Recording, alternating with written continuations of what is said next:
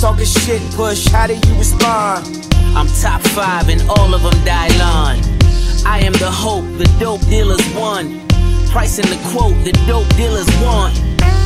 Feds taking pictures like it's GQ. GQ. This Avianne collarbone is see through. Angel on my shoulder, what should we do? We do. Devil on the other, what would Meek do?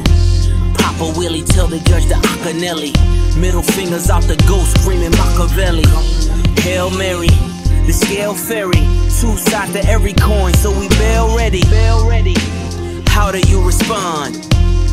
I let the monies and the fools talk. I let the Jews and the Hughes talk.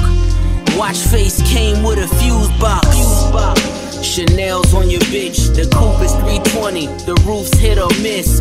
Murder on the highway. The news is at six. See, I did it my way. The proof's Tupperware. Tupperware. Can get you four like a double dare. I'm the king of the ovenware. You can piece the whole puzzle here. Niggas talking shit, yay. How do you respond? Whoop, swoop, whoop, whoopie whoop. Am I too complex for complex con? Everything Ye say causing me debate. You see, he been out of touch, he cannot relate. His hard way too long, bitch too bad. Got a surrogate his kid, get two dads. I be thinking, what would Tupac do? You be thinking, what new kids on the block do? If you ain't driving wild black, do they stop you? Well, MAGA hats let me slide like a drive through. That phone call from Ricky still hazy. When heaven got an angel named Avery, you gotta watch who you calling crazy.